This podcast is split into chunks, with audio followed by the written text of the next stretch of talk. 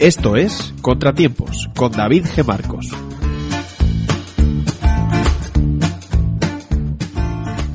Un graffiti compartido en estos días por redes sociales rezaba, antes estábamos bien, pero era mentira, ahora estamos mal, pero es verdad.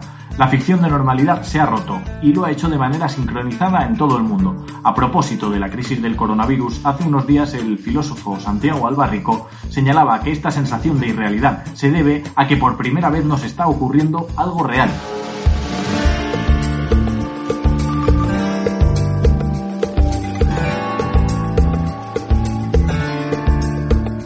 nuestra ficción de normalidad, la historia era independiente de las sociedades y lo que hacíamos no tenía consecuencias. En nuestra ficción de normalidad, la libertad no tenía que ver con el buen vivir, sino con poder elegir en un escaparate entre productos preformateados.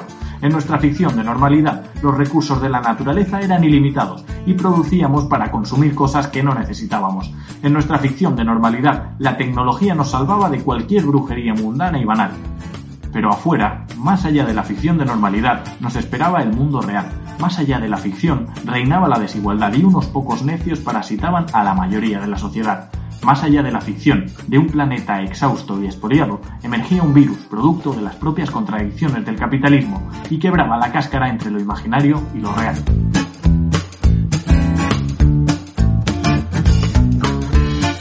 Vimos entonces que las sociedades son vulnerables cuando no se entienden como comunidades vivas, abiertas y dependientes.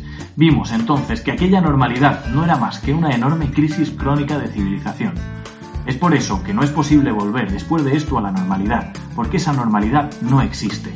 Habrá quien se empeñe en restaurar una ficción irracional y otras empujaremos para gestionar lo real en búsqueda del bien común. Y pase lo que pase, será otra la normalidad que se imponga en un futuro post-coronavirus.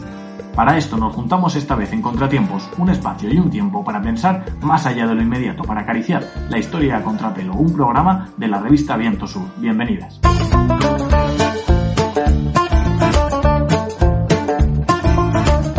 Estás escuchando Contratiempos, el nuevo podcast de la revista Viento Sur. El primer domingo de cada mes estará disponible un nuevo programa. Puedes escucharlo a las 7 de la tarde en Radio Vallecas o cuando quieras desde la web de Viento Sur.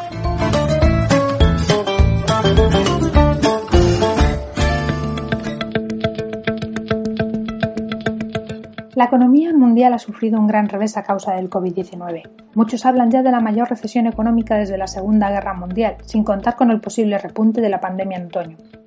Esta crisis, a diferencia de la de 2008, parte de la economía productiva con caídas del PIB nunca vistas que alcanzan hasta el 8% en España. Los grandes bancos centrales, que ya buscaban normalizar las condiciones monetarias subiendo los tipos de interés y reduciendo sus balances, se han visto obligados a abandonar sus objetivos. Tanto el Banco Central Europeo como la Reserva Federal de Estados Unidos han inyectado miles de millones y han comprado deuda pública y privada, incluidos bonos basura, para evitar las subidas de las primas de riesgo. El pasado 20 de marzo, la Unión Europea también suspendía el Pacto de Estabilidad para que los gobiernos de los distintos países pudiesen aumentar su presupuesto y gasto social, hasta un 9,5% de déficit en el caso del Estado español. En lo que respecta a la deuda del Eurogrupo, esta se sitúa ya en torno al 80% y el FMI prevé que en países como el nuestro alcance el 114%. Ante esta situación, es de esperar que las medidas en materia medioambiental queden relegadas y que los gobiernos no las incluyan en sus paquetes de estímulo a empresas. La Agencia Internacional de la Energía ha advertido ante esta posibilidad y recuerda que aunque las emisiones de CO2 han disminuido, las concentraciones de dióxido de carbono en la atmósfera están aumentando. Sobre esta y otras consecuencias de la crisis económica debatiremos hoy en Contratiempos.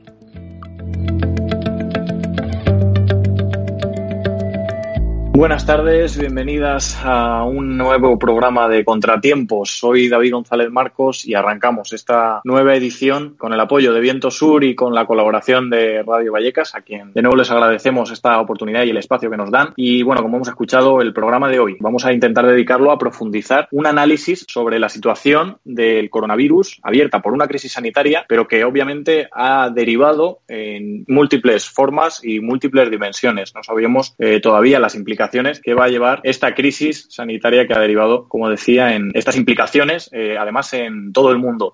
Y para darle algunas vueltas a este tema, teníamos previsto invitar a Jorge Javier, pero bueno, estaba un poco liado con eso de combatir a la extrema derecha. Entonces, bueno, tenemos unos suplentes de lujo. Eh, tenemos a Isidro López, sociólogo y miembro del Instituto de Democracia y por el Municipalismo, autor de libros como Fin de Ciclo y bueno, y otros trabajos con los que nos ha ayudado a entender un poco mejor a qué nos referimos cuando hablamos de economía política. Y muchas gracias, eh, Isidro, por cedernos este ratito y bienvenido. gracias a vosotros, un placer. Contamos también con Elena Idoate, economista y diplomada en estudios avanzados de economía internacional y desarrollo económico por la Universidad de Barcelona y forma parte además del Seminario de Economía Crítica Taifa. Muchas gracias, Elena, y benguda. Gracias. Y por último, nos acompaña también eh, Jesús Rodríguez, eh, profesor de Economía y militante de Anticapitalistas, que acaba de publicar el libro En Defensa Propia, eh, a modo de manual introductorio para la economía política y recomendamos desde aquí, desde Contratiempos, que les echéis un vistazo porque está muy bien. bienvenido Jesús y muchas gracias por estar aquí. Muchas gracias, un saludo desde el sur.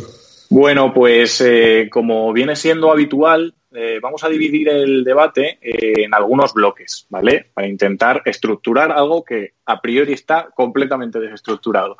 En este primer bloque vamos a ver cómo esos efectos de la crisis sanitaria han derivado a, parte de la economía eh, y también posteriormente veremos cómo esos efectos económicos, sociales, tienen unas repercusiones políticas en el panorama internacional. Y también un poco intentaremos explorar qué respuestas por parte de la izquierda o de la economía crítica podemos ofrecer a, esta situación volátil y de incertidumbre. Comenzamos para abrir fuego, si os parece, con el debate.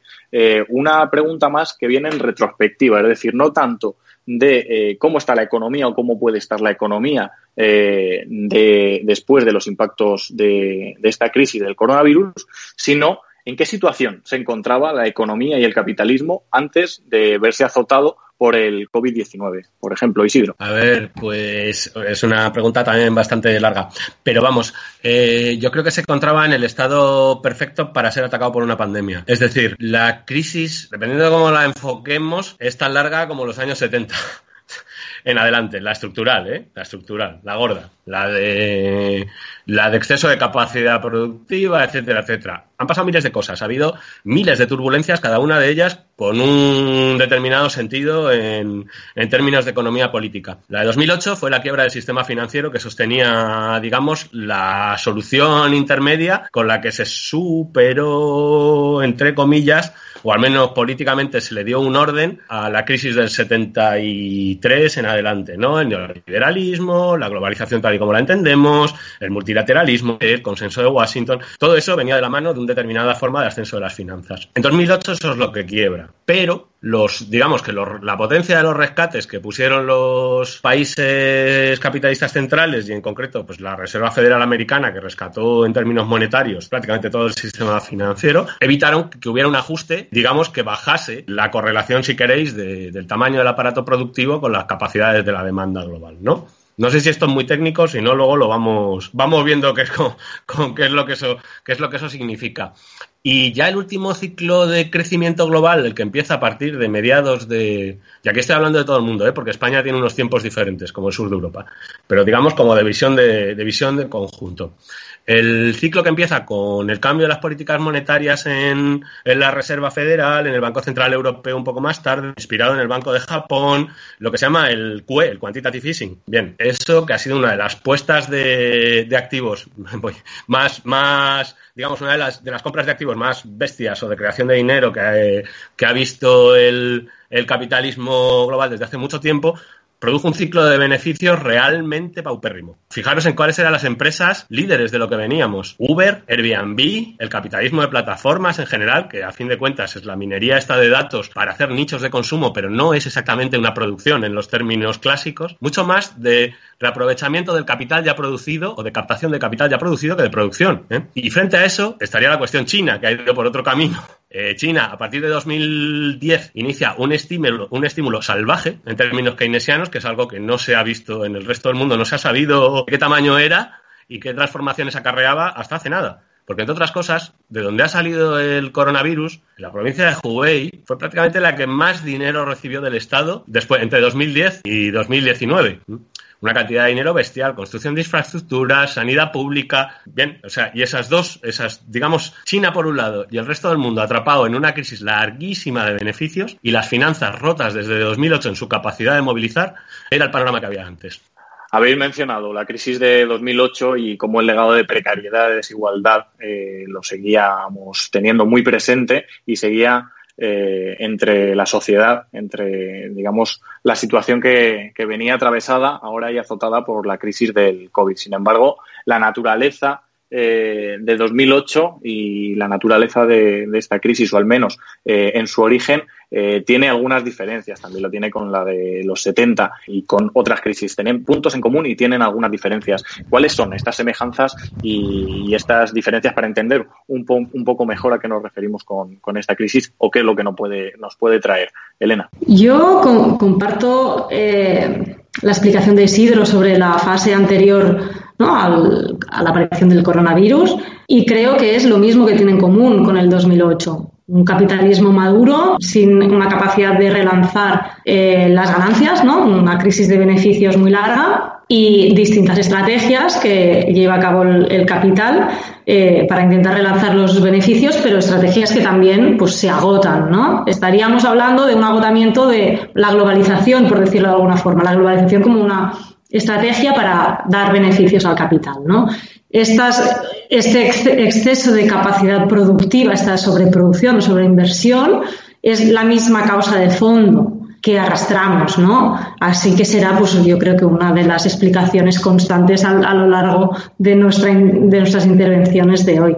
Entonces, eh, lo que explotó era la burbuja de las finanzas. Ahora, mm, seguramente hay otras burbujas, algunos fenómenos que han eh, permitido, pues, algunas ganancias durante algún tiempo, como es el turismo en algunas zonas. Las finanzas, las finanzas, como decía Isidro, pues allí mucha eh, inyección de, de, bueno, de crédito por la vena. Y eso también implica que hemos llegado aquí hemos empezado una crisis, ¿no? con un nivel de endeudamiento muy grande.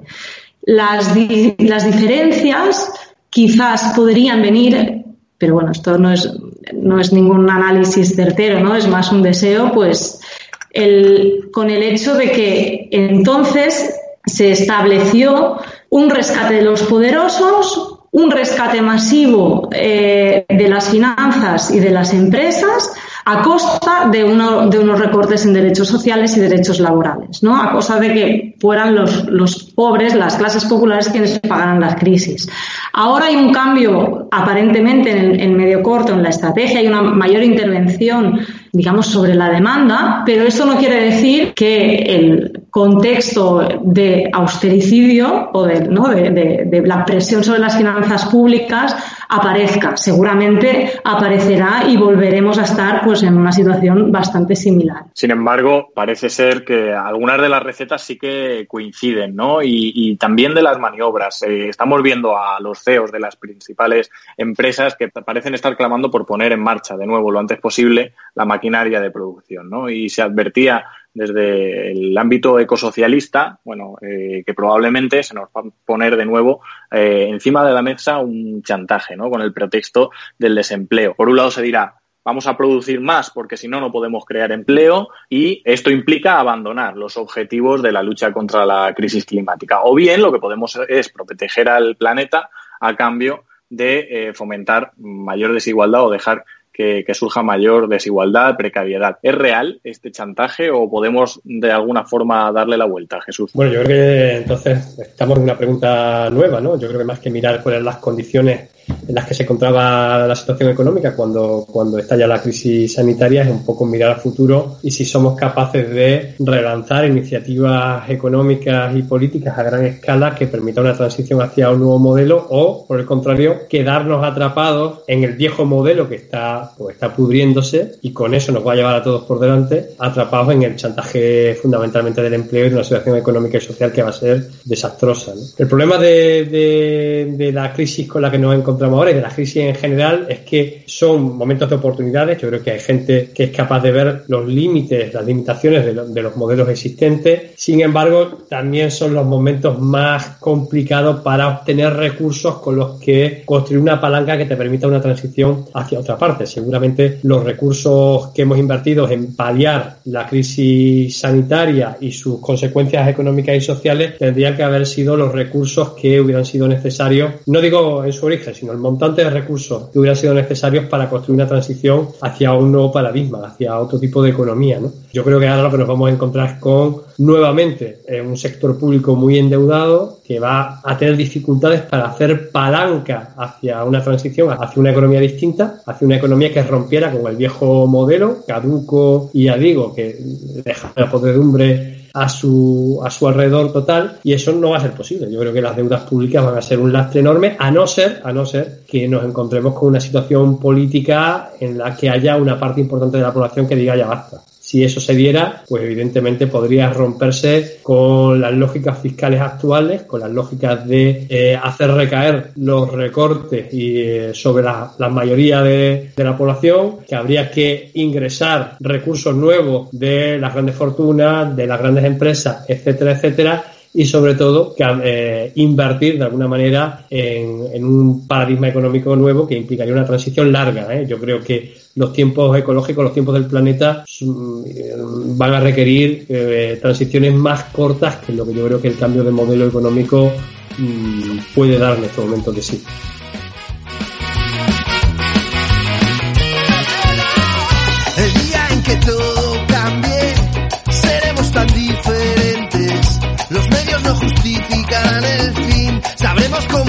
Que resistir cuando lleguen los nuevos tiempos cuando lleguen los tiempos nuevos. Atenção, senhores espectadores. Muito boa tarde. A partir deste momento, o movimento das Forças Armadas controla totalmente a rede emissora da Rádio Televisão Portuguesa. Se cumplen 46 años desde la Revolución de los Claveles. Fernando Rosas y Francisco Lousa analizan lo que supuso este acontecimiento clave en su último libro, La penúltima revolución de Europa. Bueno, eh, se conmemoró 40 años sobre la Revolución Portuguesa, un poco antes del inicio de la transición, de la crisis en España, y fue un proceso revolucionario, lo que es muy importante, quizás el último gran proceso revolucionario en el siglo XX en Europa, muy profundo con la crisis del Estado y que recompuso la estructura política eh, del país por las leyes, por las decisiones, por las tradiciones, la capacidad de organización del movimiento popular. Eh, fue también eh, destrozado por una contrarrevolución política y después por toda la integración, la estructura de integración eh, europea que organizó la economía del país en los años eh, siguientes. La penúltima revolución de Europa, ya disponible en www.silone.net.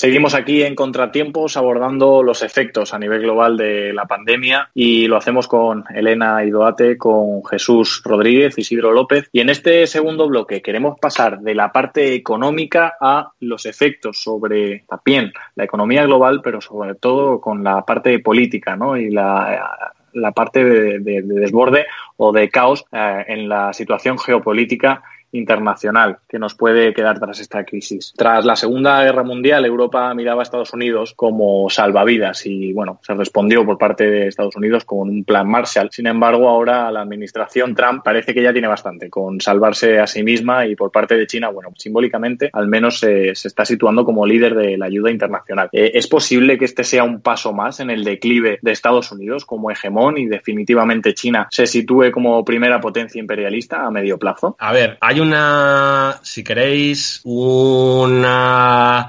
conceptualización de las transiciones hegemónicas, que sobre todo es algo que ha hecho la Escuela de los Sistemas Mundo, Wallerstein, Arrighi. Esta transición, digamos que cumple con algunos de los criterios que esta gente ha utilizado. El principal de ellos es que hay un momento en el que la potencia ascendente controla toda la esfera productiva, pero no la financiera, ¿vale? digamos que el paso que ha dado China adelante en este, en este caso, pero que la culminación de un proceso que empieza, ya digo, en 2009, que por eso lo he sacado en el anterior punto, es a controlar todo el espacio, digamos, a controlar, no, no ella sola, ¿vale? O sea, porque yo creo que aunque sea un meme, lo de la multipolaridad es el, el, espacio en el que nos vamos a mover por ahora. Pero, fijaos, Estados Unidos, ¿qué le queda? El dólar y las finanzas. Y no es poco, es muchísimo. La Reserva Federal ha operado como banco, como prestamista en última instancia del sistema global, relativamente desvinculado de, digo, los términos en los que los bancos centrales se manejan ahora mismo, que eso es liquidez, es compra de activos privados y públicos y mantenimiento de los tipos de interés en,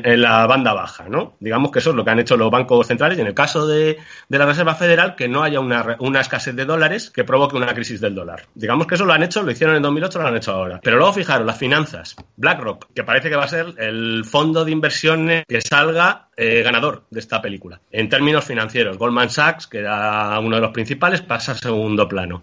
Ha tomado posiciones eh, como gestor directamente de fondos del Green New Deal, es decir, de la alternativa que se supone que iba a poner eh, el empleo, eh, digamos, la economía, el capitalismo verde y el keynesianismo verde en funcionamiento, lo va a dirigir en parte BlackRock, ¿vale? O sea que BlackRock va a coger la tajada que quiera de esa operación en Europa y luego ya dirigirá los criterios de inversión. Eso es bastante importante. Pero es que BlackRock se ha situado también como emisor de bonos de la Reserva Federal, directamente, de determinados tipos de bonos. Pero es que además ha entrado en el mercado de fondos mutuos chinos, que es relativamente nuevo en China, a controlarlo. A lo que voy. Una cosa es Estados Unidos, digamos, su política interna, que está en decadencia a más no poder. No hay más que ver a Trump, que está, o sea, aparte que está más naranja que nunca, cada vez que sale la tele tengo que, que ajustar el color. El tío es que no es capaz de decir ni dos palabras coherentes, está noqueado, está fuera. Pero eso no es Estados Unidos en su poder global, que tiene dos pilares, el dólar y las finanzas. Y por ahora no parece que haya alternativa a eso. Digo desde el punto de vista de hegemonía capitalista. Otra cosa es cuando hablemos de las luchas. Elena. Eh, el coronavirus o la crisis del coronavirus viene a reforzar también una situación que ya venía de antes, ¿no? Todas estas, bueno, luchas, ¿no? Eh, imperialistas por el control de mercados, es algo que ya se había desatado en los últimos años, ¿no?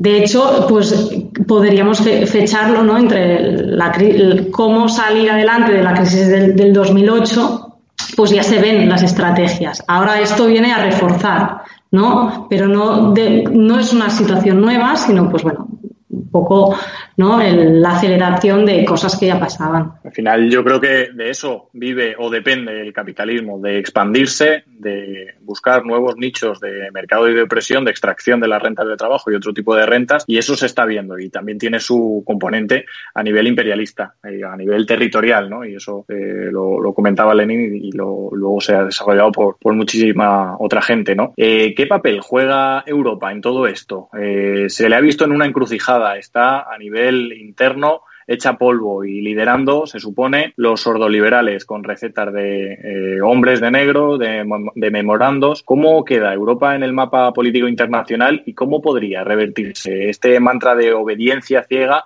eh, a la arquitectura europea neoliberal, Jesús? Yo es que creo que um, yo creo que sería ficticio ahora pensar en que Europa puede caminar una senda distinta a la que ha caminado casi desde su origen. Lo que pasa es claro, eh, ha habido como momentos o contextos que que facilitaban una mayor cohesión de la Unión Europea. Efectivamente, yo creo que todo el desgaste del modelo anterior pues ha hecho que la competencia entre imperios se, pusiera por delante del acuerdo entre imperios. Y yo creo que la elección de Trump también es un reflejo de ese agotamiento de la globalización y de la expansión permanente de mercados. Yo creo que eso ya no era posible sostenerlo a ese ritmo y ha habido como un, bueno, pues un intento de, dar marcha atrás eh, por parte de Estados Unidos, pero que eso se ve también en, otro, en otro, o se refleja también en, otros lugares y fundamentalmente en Europa. En Europa yo creo que hay, ha habido una competencia muy dura por, por quién lideraba eh, la unión comercial, que es lo que es la Unión Europea, una unión de mercaderes, ¿no? Eh, y entonces, bueno, pues yo creo que pues se ha visto que el centro de Europa tiene menos margen de maniobra para construir una, Europa pues, mucho más cohesionada, socialmente, más ciudadana, si se quiere decir. hay menos margen de maniobra para, para que se hicieran políticas pues, bueno, pues que, le pudieran dar una cierta consistencia a esa idea que siempre para mí ha sido absolutamente ficticia, que es la idea de una Europa, de una Europa ciudadana. Entonces, bueno, pues lo que sale a reducir es la exacerbación de, la competencia, ¿no? También aquí, también entre eh, los países que forman parte de la Unión Europea y fundamentalmente de sus mayores potencias. Yo creo que no hay ahora mismo margen para hacer otra cosa y que lo que vamos a seguir viendo es una decadencia de la Unión Europea y un liderazgo que, aunque a corto plazo necesite suavizar algunos, algunos de sus rasgos más dolorosos en relación al sur de Europa, porque tampoco pueden destruir el sur de Europa plenamente, eh, pero a medio plazo no pueden hacer otra cosa si quieren de alguna manera sostener la, la rentabilidad de, lo, de las empresas más ligadas de las empresas y de los grandes negocios y de, ligadas al centro de Europa. ¿no? Y yo creo que en, este sentido también es, muy interesante cómo la crisis puede desatar un nuevo proceso de concentración empresarial, nuevas fusiones, eh, nuevas absorciones, eh, nuevos liderazgos de grandes, de grandes empresas y eso yo creo que va, va a traer consigo también una exacerbación de las guerras entre, entre Estados. ¿no? yo creo que, que la parte de cooperación eh, interimperialista hace tiempo que, bueno, porque estaba agotada y vamos a ver la exacerbación de la competencia interimperialista. Yo tengo que insultar al gobierno porque es importante. Entonces, yo no me voy de aquí sin insultar al gobierno. Entonces, eh, la cosa es que, o sea, por ejemplo, la semana pasada, algo que pasó completamente desapercibido, nadie está pendiente de lo que pasa en Europa, entre otras cosas, gracias a que Podemos decidió mirar hacia otro lado. En fin, eh, ahora que nos lo vamos a encontrar, eh, hay un frente sur pidiendo coronabono. Podemos pensar si los coronabonos son la solución, ¿vale? Pero es la demanda concreta. Bueno, pues resulta que el gobierno progre se descuelga con una propuesta que no sirve para nada, no la van a aceptar, se saltan los, los estamentos del Banco Central Europeo, que está muy bien saltárselos, pero con intención, claro, y plantea algo que rompe el frente de los coronabonos. O sea, las posibilidades que tenemos de que Macron se enfrente a Angela Merkel son estadísticamente irrelevantes. No podría haber pasado, pero resulta que pasó. Y vinieron los esbirros de Alemania, que son estos, a romper el frente. Claro, en Italia, pues básicamente quieren matar al gobierno español, porque Italia está manteniendo una posición y son tipos despreciables, eh, ojo, no es que en la esfera europea te tienes que valer con lo que hay, si es que quieres hacer algo, y lo que hay pues es Macron o es Conte, no son santos de nuestra devoción, pero el caso es que en un momento dado lo iba en el sentido en un sentido que nos interesa y es que no haya una, una rase de los servicios públicos de aquí a un año, básicamente. Una mínima figura de mutualización. Y Alemania está absolutamente convencida de que es o ellos o nosotros. Y cuando pasa esto, solo se puede jugar a los poderes, al contrapoder, no hay otra. Entonces romper un frente de esos es un auténtico crimen. Me pondré ante mi abuela y de rodillas pediré perdón por las veces que la descuide. Brindaremos por los que se fueron sin despedida otra vez, otra vez. Pero mientras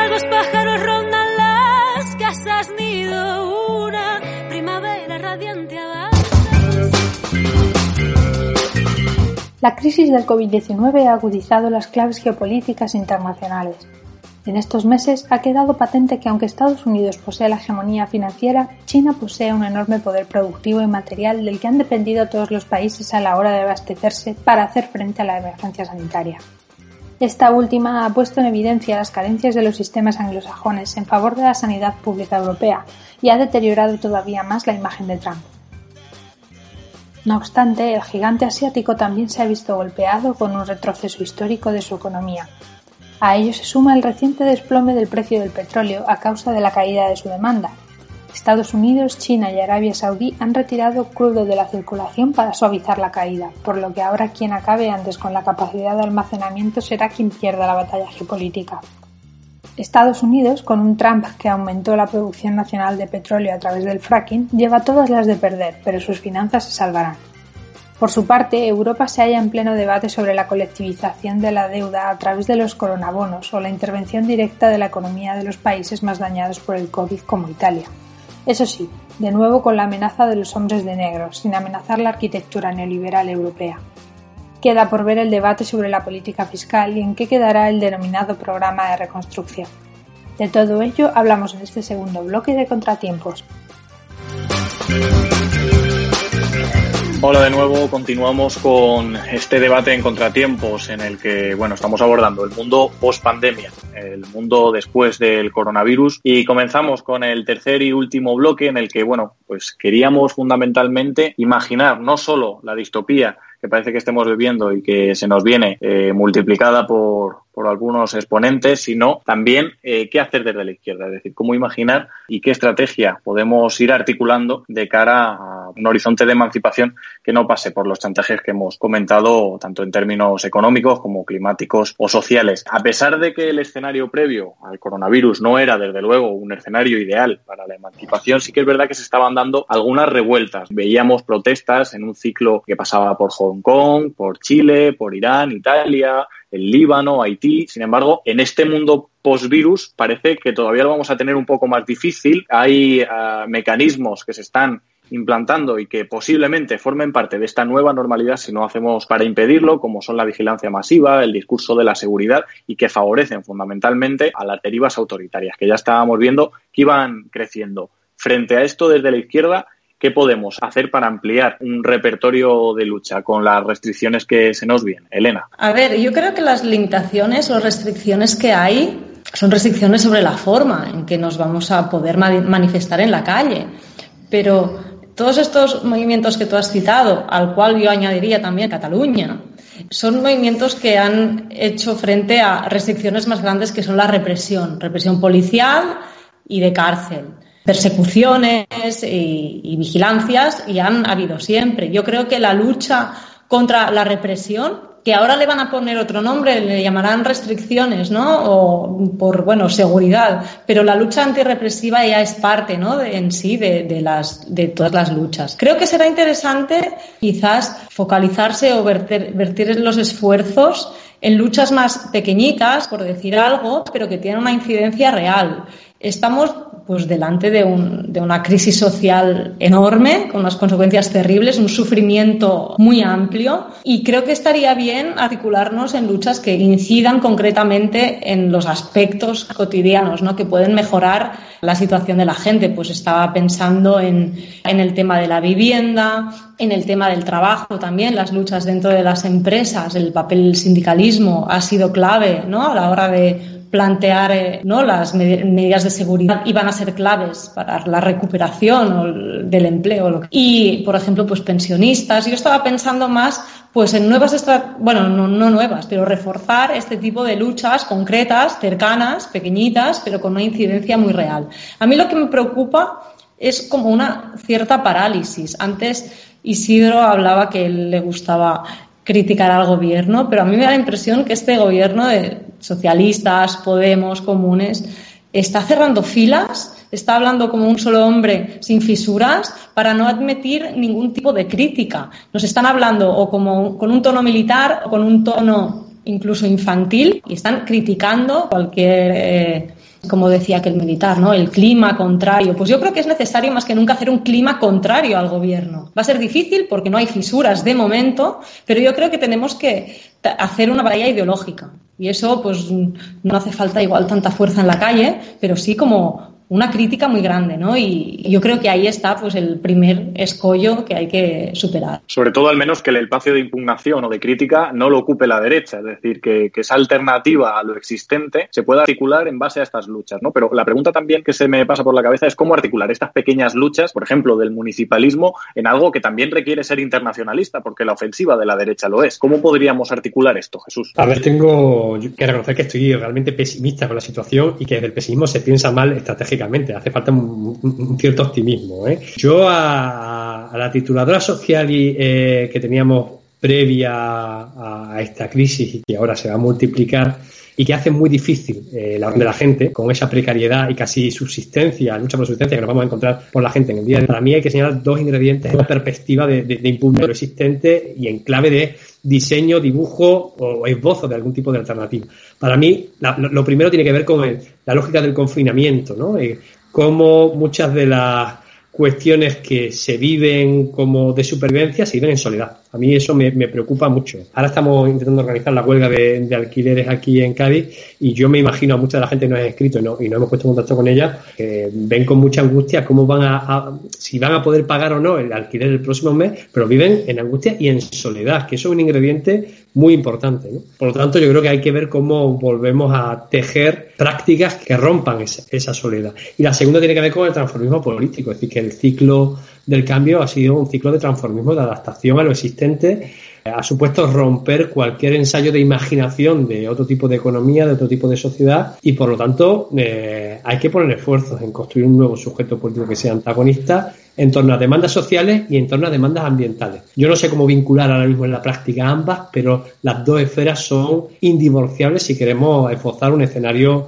alternativo y con futuro. Entonces, bueno, creo que, eso, es decir, romper el aislamiento, romper el confinamiento social, organizativo de la gente, romper con, el transformismo político que ha supuesto el bloque del cambio, yo creo que hay que decirlo así, aunque suene duro, es decir, necesitamos un nuevo sujeto político, lo que hasta ahora solo va a servir para adaptarnos a, las políticas existentes, a las políticas de, orden eh, del Partido Socialista y a partir de ahí prefiguraremos también prácticas internacionalistas. Por ejemplo, en Europa, pues lo que señalaba Isidro, es decir, que habrá que ver si somos capaces de por lo menos establecer una alianza entre los países del sur, al menos entre sus pueblos, para afirmar que un área comercial puede funcionar solo con países que tienen escalas de productividad similares, que si no, mm, lo que tenemos lógica de explotación permanente de relaciones entre deudores y acreedores, etcétera, etcétera. ¿no? Desde la izquierda revolucionaria muchas veces se hace referencia al programa de transición, un programa bueno de, de, consignas políticas que vinculan un poco las necesidades de la hora con el horizonte que querríamos construir. ¿Qué programa debería de presentar hoy la izquierda desde un punto de vista productivo, de cuidados, de lucha contra la crisis climática? Hablábamos un poco de cómo intentar romper ese aislamiento en términos programáticos, cómo podría ser esto. Por ejemplo, en un artículo que eh, sacado Miguel eh, Urbán estos días, se hablaba de una tasa COVID que, bueno, que podría hacer un poco de, potencial unitario para al menos decir que los ricos tienen que pagar más y que están expropiando y parasitando mucha parte de la riqueza que está generando las clases populares y que eso se tiene que repartir. Hay que repartir la, riqueza. ¿Cómo podría ser e, ese programa, Isidro? Pues justo es que yo creo que no es el momento de programas. Digo un poco lo que veo así, así grosso modo. Digamos que aquí la división va a ser entre la gente de caos y la gente de orden. Nosotros somos de caos, en general. O sea, que el caos puede salir también fatal, pero en general salvo que uno quiera una especie de lógica conservadora, aquí se van a abrir cosas de par en par, pero de par en par, en una escala que ahora mismo cuesta imaginar. Pero viendo los indicadores económicos y lo que viene, pues podemos hacer un ejercicio de imaginación, ¿no? Eh, no va a quedar un solo gobierno en pie. Por supuesto, este está fuera, con los dos pies fuera. Lo que pasa es que, claro, te, quiero decir, eso va a llevar su tiempo, ¿eh? Y hasta que ellos mismos den cuenta, y además es que va a ser el menor de nuestros problemas. El futuro laboral de los ministros de UP, pues mira, que sea el que sea. Te quiero decir que eso, eso no es importante ahora mismo, o no lo va a ser. Lo que también yo creo que es importante desde el punto de vista de, la, digamos, de la perspectiva política de transformación es no quedarnos cortos. Es que ese puede ser el error ahora. O sea, yo creo que ahora mismo Fíjate, la, la, iniciativa de la huelga de alquileres que ha dicho Jesús es lo mejor que tenemos ahora mismo encima de la mesa. ¿Por qué? Porque es un programa de desobediencia colectiva que además anticipa algo que va a pasar sí o sí en lo social y es que no se va a pagar una cantidad de recibos de alquiler gigantesca y eso necesita una cobertura política. Es decir, vamos por detrás de lo que va a pasar en lo social. Pero esta es una iniciativa que al no, precisamente al no vincularse a medidas de política pública y que se puede hacer ya desde tu casa, pues ya la tenemos, la vamos prefigurando. Y una huelga de alquileres además es algo realmente amplio como para que recupera distintos tipos de práctica. Y una cosa súper importante que donde yo creo que está, si quieres, la beta de optimismo que podemos tener hoy. Es la primera vez en la historia de la humanidad que hay una experiencia política compartida por todo el mundo. Es decir, con sus declinaciones locales, sin duda, pero que hay un fondo común que podemos hablar ahora con un tipo de Singapur o de Sudán y hablar de esto. Eso es un potencial político de la leche. Por ejemplo, en lo que decía Elena, hacer cosas pequeñas. Va a haber que hacer cosas pequeñas. Pero claro, la cuestión está, cuando tú peleas por la vivienda en tu barrio, saber que eso tiene tiene un entronque global, le da otra dimensión. Es un poco lo que siempre llevamos diciendo de lo global, lo local. Bueno, pues ahora realmente hay un entronque. ¿eh? La huelga de alquileres se va a hacer también en Estados Unidos, por ejemplo. ¿No? Eso vertebra distintas realidades. Bueno, recordemos que el ciclo 15M ya hubo un salto desde las primaveras árabes hasta España, hasta Grecia. Es decir, hasta Occupy Wall Street, ¿no? O sea que ya había un cierto hilo global, pero es que ahora eso se abre. Yo, eso yo creo que es una, es una potencialidad. Y una última cosa, para calibrar lo que está sucediendo ahora. Tenemos como dos esferas de poder que están planteando como sus demandas de manera paralela. El poder del capital, que en principio aquí es el que manda, y el poder político apoyado por, digamos, un discurso epidemiológico. Ahí hay contradicciones entre ambos. Lo digo porque no nos creamos las distopías de higienistas tampoco, porque algunas de ellas chocan con, directamente con elementos vertebrales del proceso de acumulación, con restricciones a a la explotación de la fuerza de trabajo, con restricciones a las cadenas globales de valor, en fin, y el capital no va a dejar que le ganen así como así. Es decir, yo creo que, vamos a niveles de conflicto altísimos, tanto por arriba como por abajo, y que lo que tenemos que hacer es tener los ojos bien abiertos para lanzar iniciativas que no nos aten a ninguna forma de gobierno, ahora mismo. Elena, Jesús, tenéis un minuto para concluir y, bueno, dar algún mensaje de síntesis o de resumen sobre la situación que se nos viene. Elena. Isidro ha hablado de una propuesta de mínimos, ¿no? A mí me gustaría aspirar que estos mínimos incluyan, ¿no? Eh, por ejemplo, una renta básica. Y creo que en estas circunstancias, aunque soy pesimista y aunque está claro que la correlación de fuerzas no es favorable ¿no? para potenciar un, un programa económico transformador, yo no me quiero resignar a volver a la situación de antes en que el mercado ha fallado estrepitosamente a la hora de eh, asegurar la vida de las personas. ¿no? Entonces yo creo que hay muchas lecciones de la economía feminista para poner en el centro de la producción y de las políticas, los cuidados de la vida, ¿no? Entonces, mi propuesta de mínimo sería en la dirección de proponer sacar del mercado aquellos servicios básicos que necesitamos en una situación de emergencia, ¿no? Pero que sean eh, unos básicos para siempre, ¿no? Eh, creo que el mercado hay que darlo al máximo, pero por ahora sacaríamos del mercado ¿no? los cuidados, la sanidad, educación, y entonces esto también es una economía. Que, Parece que se, se, habla de volver a la producción como si no fueran producción, ¿no? Pues yo al menos aspiro a formular eh, algunas propuestas de sacar del mercado las cosas más básicas de la, de la vida. Jesús. Yo creo que mm, en, en, esto que parecía que había una ultraderecha anti-establishment, ¿no? Al final se han vuelto los más fieles no a la clase política, sino a la clase económica, a la clase capitalista, ¿no? Trump y Bolsonaro son quienes más han puesto pegas a, realizar cosas que le podían salvar el culo electoralmente, pero podía traer contradicciones económicas. En este sentido, quien se comporte de esta manera, creo que va a pagar un precio enorme. Por lo tanto, yo creo que lo que hay que volver a constituir de alguna manera un sujeto absolutamente desobediente en lo social, en lo político sí habrá que plantear una batalla política en torno al programa. Yo sí creo la tasa COVID creo que puede ser útil, pero creo que hay que desapegarse de cualquier estructura política, como decía Isidro, de orden. Mm. Hay que ser paciente, pero van a venir momentos convulsos y en este momento lo que hace falta es sembrar un programa político coherente y una actitud social desobediente. En esa combinación creo que podremos acumular fuerzas para aprovechar un momento que, va a llegar, porque creo que esta crisis también ha generado contradicciones en la clase dominante, serias contradicciones. El problema es que gran parte de la izquierda, en vez de acompañar ese proceso, está sirviendo de, muro de contención. Creo que ahí tenemos un problema y por lo tanto hay que, de alguna manera, separarse de eso y con mucha paciencia y construyendo una lógica distinta. Elena Idoate, Jesús Rodríguez, Isidro López, muchas gracias por acompañarnos hoy en este programa de Contratiempos. Os esperamos de nuevo por aquí cuando queráis si esta es vuestra casa, Viento Sur. Esperemos que la próxima vez pues al menos podamos hacerlo presencialmente. Un abrazo muy grande. Gracias. Un abrazo.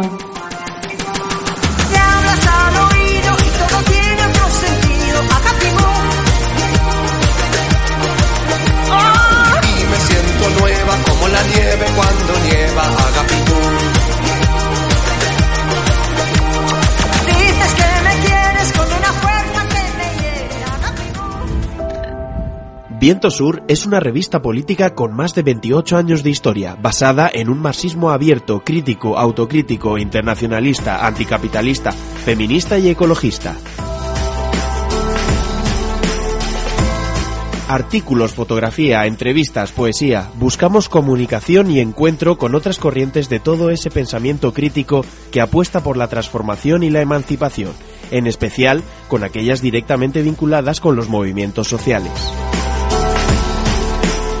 Puedes recibir el boletín o suscribirte a nuestra revista en papel a través de la web de Viento Sur. Un viento sur que lleva colmillos, girasoles, alfabetos y una pila de volta con avispas ahogadas. ¿Y tú? ¿Ya eres viento?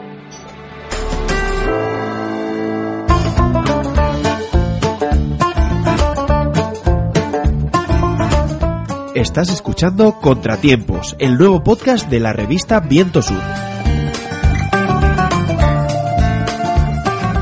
El primer domingo de cada mes estará disponible un nuevo programa. Puedes escucharlo a las 7 de la tarde en Radio Vallecas o cuando quieras desde la web de Viento Sur.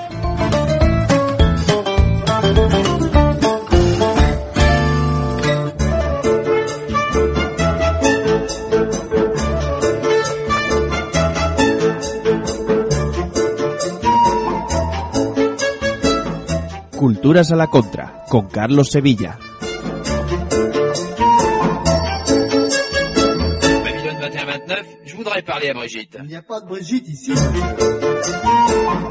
Bueno, pues vamos con una nueva entrega de Culturas a la Contra, la sección que nos trae Carlos Sevilla, que viene cargada esta semana con más versión de cuarentena. ¿Qué tal, Carlos? ¿Cómo va? Buenas, David.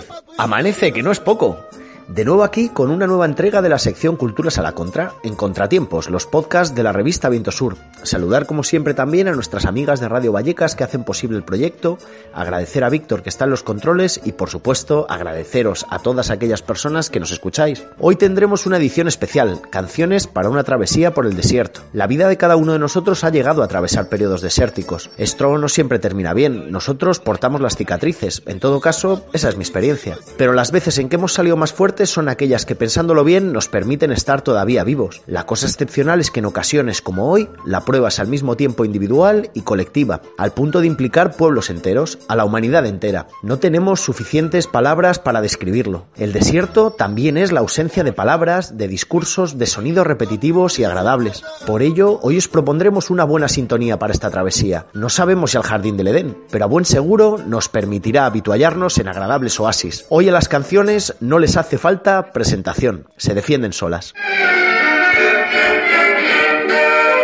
Él vino en un barco de nombre extranjero, lo encontré en el puerto una noche cuando el blanco faro sobre los veleros su beso de plata dejaba caer. Era hermoso. Eran canciones para sobrevivir canciones con calor, con ilusiones, con historia, canciones para sobreponerse a la oscuridad, al vacío, al miedo. Y ante dos copas de aguardiente sobre el manchado mostrador. Canciones para tiempos de soledad la vieja historia. Las escuchábamos una y mil veces de los mismos labios, las sabíamos, las vivíamos, las cantábamos. Mi brazo tatuado con este nombre de mujer es el recuerdo del pasado que nunca más ha de volver. Eran canciones para ser cantadas directamente. Canciones para ayudarnos en la necesidad de soñar. En el esfuerzo de vivir. Con este nombre de mujer. A petición de Francisco Escalona para su hijita María Elena, con mucho cariño y sabiendo le gusta desde Peñarroya, Pueblo Nuevo, Soledad Nava se lo dedica a sus padres con todo cariño y lo escuchen también sus tíos en Cangas de Onís.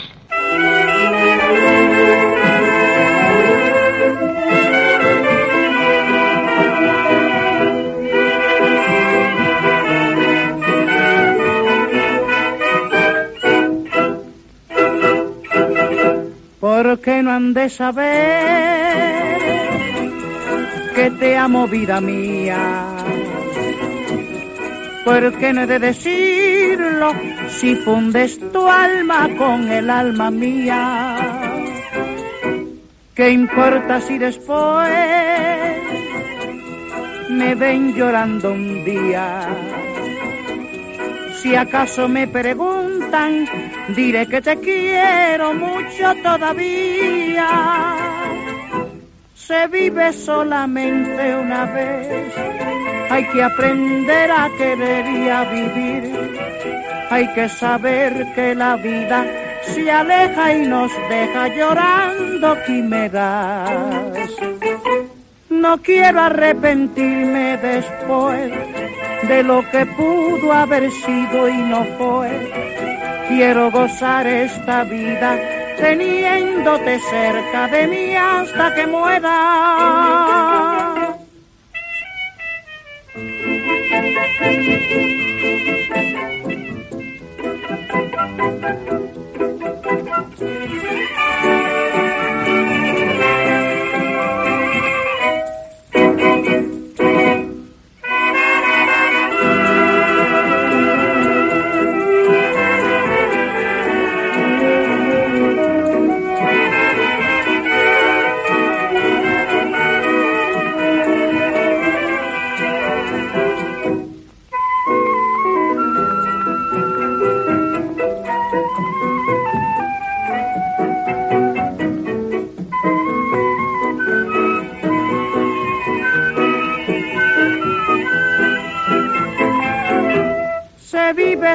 Una vez, hay que aprender a querer y a vivir. Hay que saber que la vida se aleja y nos deja llorando quimeras. No quiero arrepentirme después de lo que pudo haber sido y no fue. Quiero gozar esta vida teniéndote cerca de mí hasta que muera. Venga, a ver si te buscas una musiquilla guapa, ¿no, colega?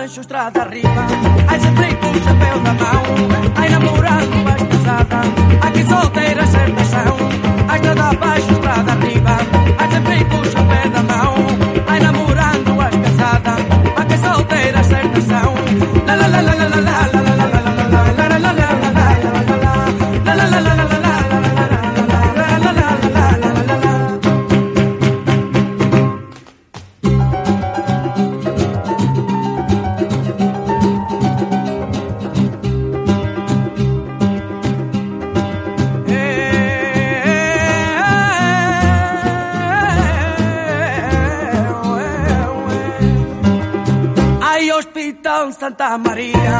Hay de 20 metros la flora, ay dígame señor vapor, ay esa niña que ya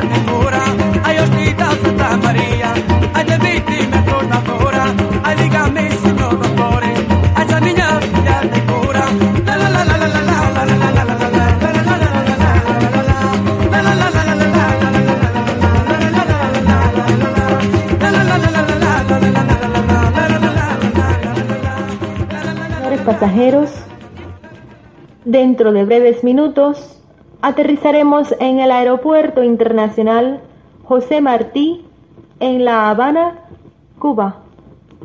Cubana de Aviación se complace en haberlos tenido a bordo y les desea una grata estancia. Pues esto ha sido todo, amigos y amigas. Espero que os haya gustado. Forza, salute a tutti, bacioni, auguri, invoca al lupo, arrivederci e a presto, Pino! Hasta aquí nuestro programa de hoy de Contratiempos en versión cuarentena. Muchas gracias a nuestras invitadas eh, en este debate, a Isidro López, Elena Idoate, Jesús Rodríguez. Gracias, por supuesto, también a Carlos Sevilla por traernos sus culturas a la contra y a Radio Vallecas y a Viento Sur, donde podéis escucharnos en sus páginas web. Seguiremos aquí con el objetivo de dialogar, encontrarnos y pensar más allá de lo inmediato para ser capaces de imaginar y construir un mundo mejor. Muchas gracias.